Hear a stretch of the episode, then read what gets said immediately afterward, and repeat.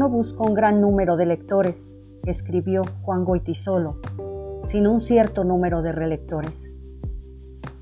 Y Carmen Martín Gaite afirma, la tarea del escritor es una aventura solitaria y conlleva todos los titubeos, incertidumbres y sorpresas propios de cualquier aventura emprendida con entusiasmo. En Hablemos de Literatura les tenemos dos voces que se han aventurado para hacer alusión a la frase de Carmen, la voz de Tania Tinajero y Luis Ricardo Palma de Jesús. ¿Quién es Tania Tinajero? Formada como guionista en el Centro de Capacitación Cinematográfica, becaria del FONCA y con un máster en España, lleva 20 años dedicándose a su profesión. También es escritora, lectora apasionada y narradora de cuentos para dormir niños. En 2022 ganó el Premio Nacional de Novela Negra, Una Vuelta de Tuerca, con su primera novela, Un Acto de Amor, y apareció en la lista de Forbes 100 mexicanos más creativos en el mundo. Vamos a escuchar un fragmento de Un Acto de Amor, que trata propiamente de la sorpresiva desaparición de la célebre modelo estadounidense Lena Mills en la idílica playa mexicana de Santa Catarina. Detona las polarizaciones de clase, de género y de justicia en nuestro país.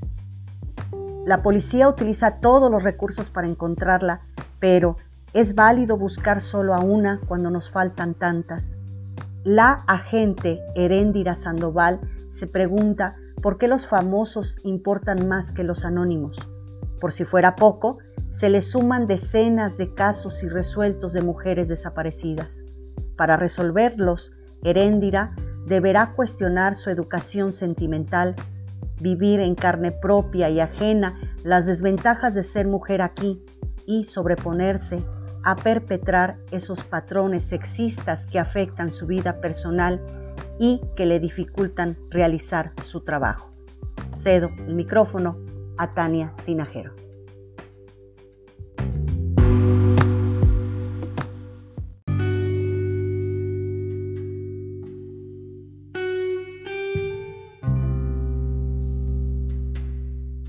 Un acto de amor de Tania Tinajero.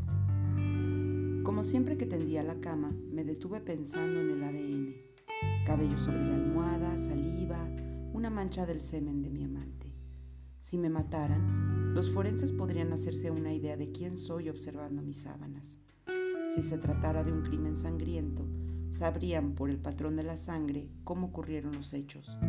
Y una sola gota de mi asesino en la escena del crimen podría ponerlo tras las rejas. Claro, eso si fuera la víctima en un episodio de CSI porque en la realidad mis sábanas nunca serían examinadas, mi asesinato quedaría impune y mi muerte pasaría a ser parte de la estadística. Hashtag justicia para Irendira. ¿En qué piensas? La voz de Francisco me regresó al momento. Sacudir la sábana, poner la colcha, acomodar las almohadas. Casual. No creo que quieras conocerme tanto. Respondí intentando verme misteriosa.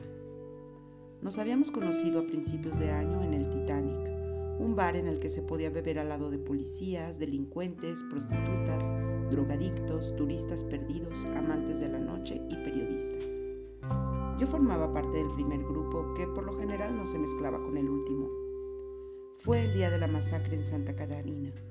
14 personas ametralladas en un bautizo. Y a mí me atormentaba la imagen de un bebé mamando el pecho del cadáver de su madre. Necesitaba un mezcal o varios. Francisco estaba solo en una mesa, con la misma pinta de desconsuelo que yo. Lo había visto antes, tomando fotos y haciendo preguntas en el lugar del bautizo.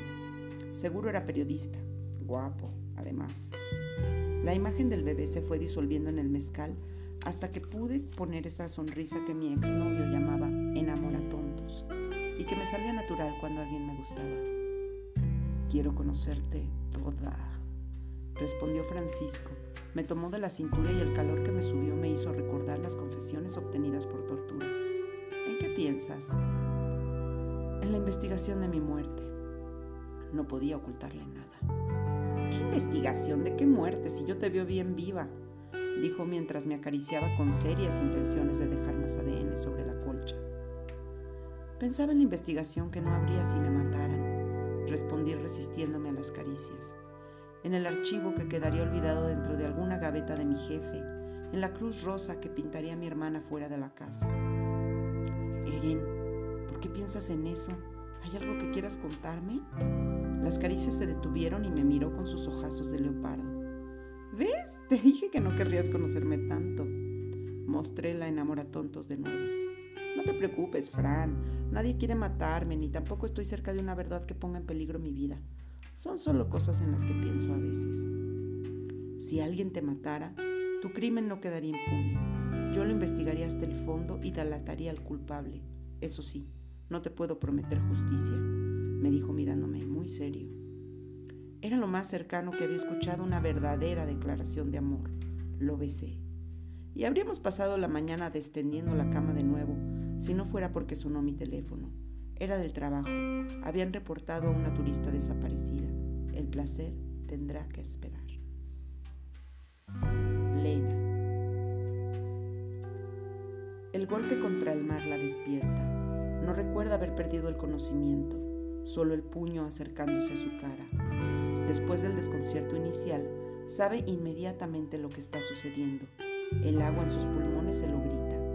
Tiene las manos libres y se esfuerza por nadar, subir, vivir, pero algo la jala hacia el fondo, hacia la oscuridad sin fin. Lena Miles alza la vista y levanta el brazo en un intento vano por alcanzar la luna danzarina que se aleja sin remedio. Un último pensamiento, una última plegaria. ¡Aire! Santa Catarina, viernes 6 de marzo 2020.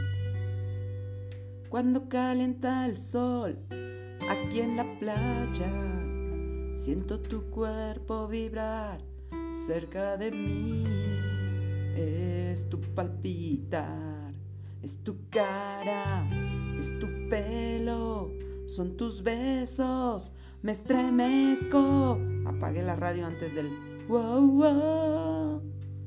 Como siempre a las 12 del día, Luis Miguel hacía su aparición en Estéreo Gaviota 103.5 FM. Era el Ángelus de Santa Catarina, como si nos tuvieran que recordar que en la playa calienta el sol. No entiendo por qué siguen poniendo esa canción. Es del año del caldo. Me quejé mientras prendía el aire acondicionado. ¿Qué te pasa? Luis Miguel es lo de hoy. ¿No has visto la serie? Javier, mi compañero de patrulla, me miró tras el volante. No perdió oportunidad para darme una cátedra de lo que estaba en boga. Su mamá desapareció en circunstancias misteriosas. Parece que el marido la mató.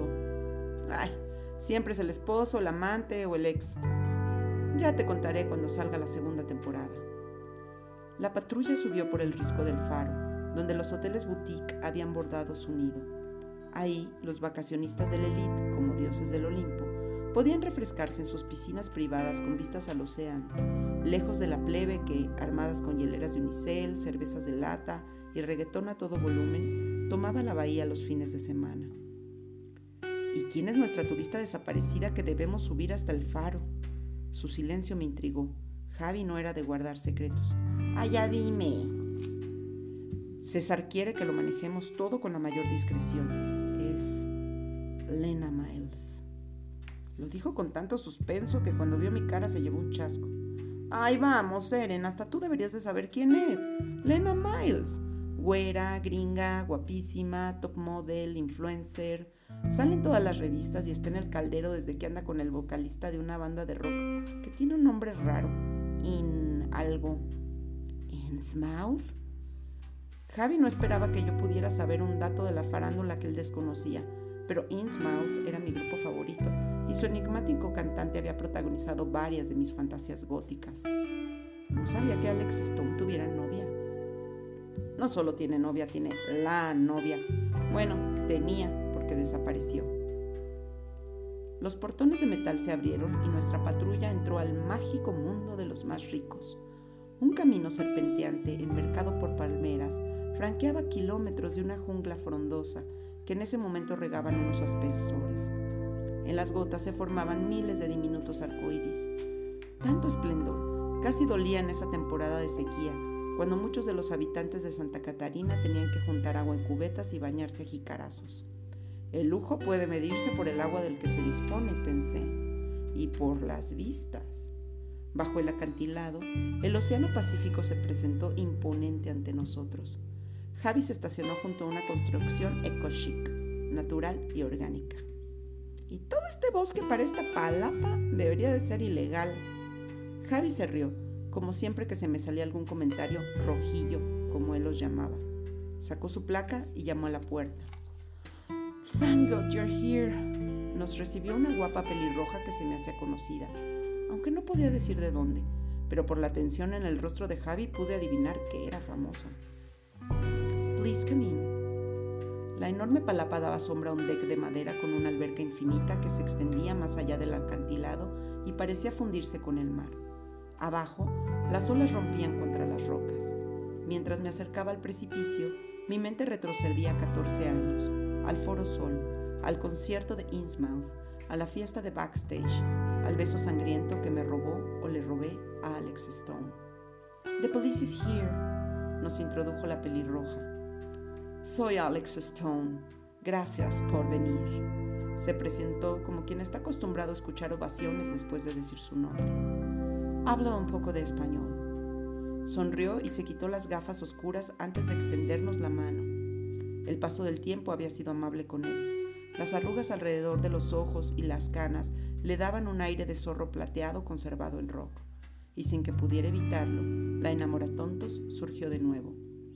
Creo que Lena regresará pronto, pero Charlotte insistió en llamar a la policía. ¡Claro! Ahora la recordaba. ¿Cómo olvidarla? Charlotte Rivers era la pelirroja atolondrada de la comedia Chicas en Apuros, una feel-good movie de mi adolescencia y un placer culpable de mi adultez. Javi les pidió que nos sentáramos a la sombra para que nos relataran los hechos de forma cronológica, algo más fácil de pedir que de obtener.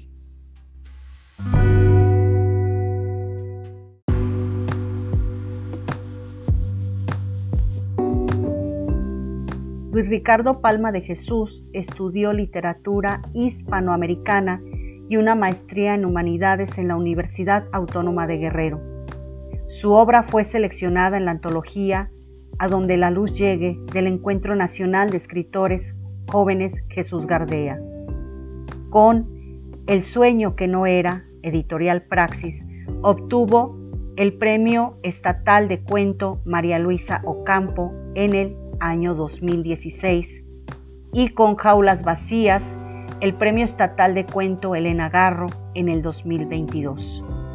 En 2016 su libro de cuentos Las maneras de conjugar la muerte fue seleccionado por el programa editorial. Fue finalista del primer Premio Internacional de Cuento Rafaela Cuevas Jiménez 2021. Becario en dos ocasiones del PECDAC 2015 y 2022 del programa Los Signos en Rotación dentro del Festival Cultural Interfaz 2017 y del Pasaporte 2020 en Literatura. El cuento que a continuación nos va a compartir lleva como título Nadie desaparece al amanecer y pertenece al libro El sueño que no era, que fue galardonado con el Premio Estatal de Cuento María Luisa Ocampo. Es un cuento influido por la literatura fantástica de Amparo Dávila, Francisco Tario, Edgar Allan Poe, Julio Cortázar y Guadalupe Dueñas. Y narra la historia de un hombre que un día despierta sin cabeza.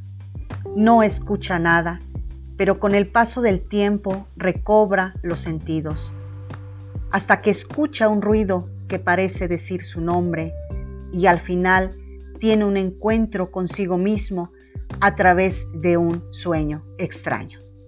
Escuchemos a Luis Ricardo Palma de Jesús.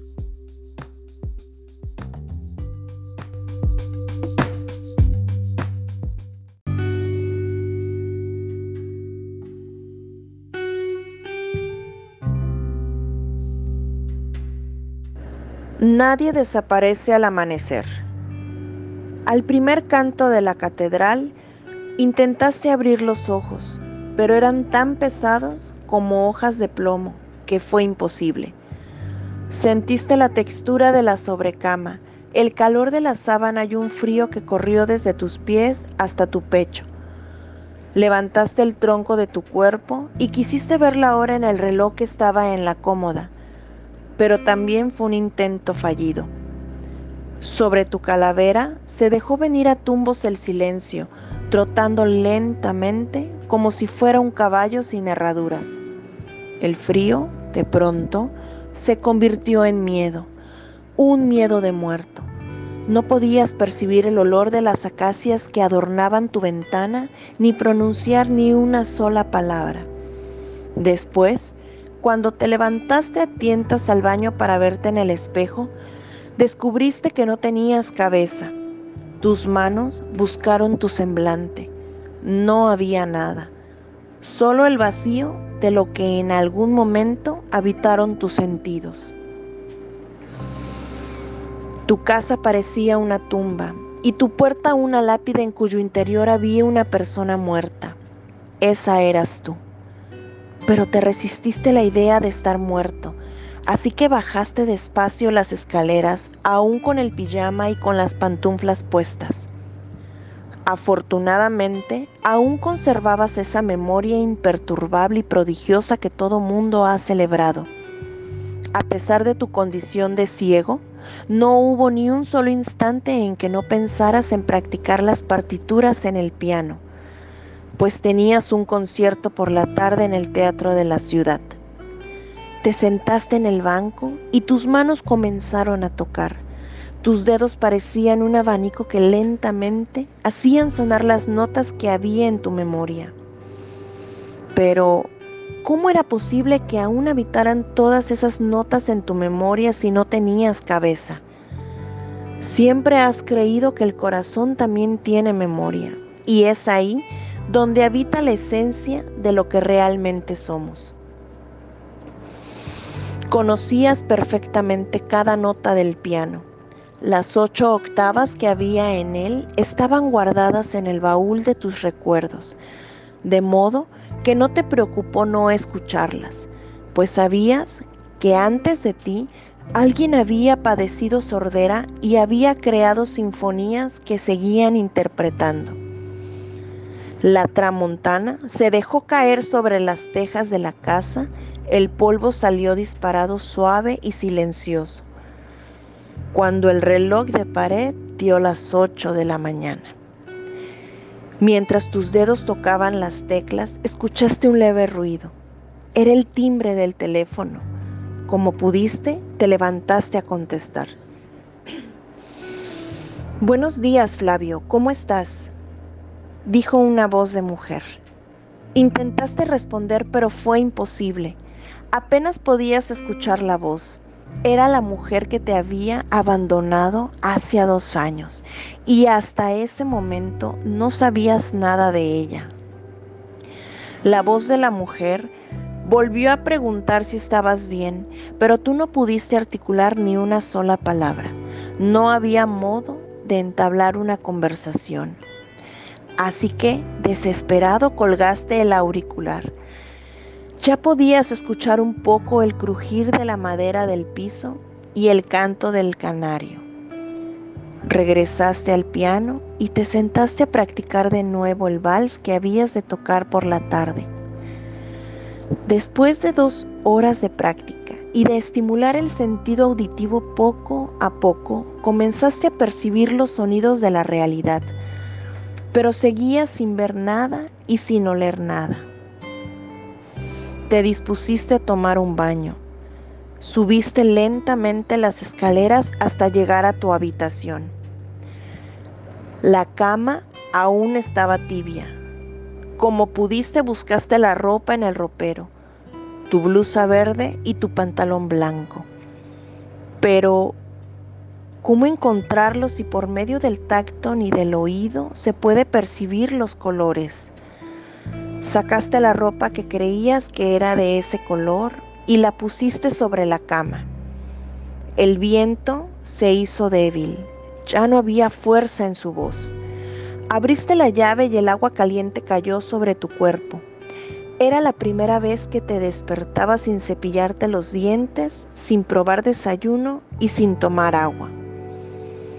De pronto, escuchaste un ruido en la habitación. Era como el chasquido de unos huesos rotos, pero alcanzaste a identificar ese tono. Ese ruido no era cualquier ruido, era un ruido lejano que decía tu nombre. Te guiaste por el sonido, cada vez más cerca, caminaste lento. Ahí el ruido se convirtió en una voz de hombre. El viento chilló despacio, como si también estuviera lejos. Lentamente abriste la puerta del armario y ahí estabas tú, mirándote cómo abrías la puerta y por primera vez el frío que inundaba tus huesos se convirtió en un mar de calma al verte idéntico abriendo la puerta del armario para saber de dónde provenía ese ruido que decía tu nombre.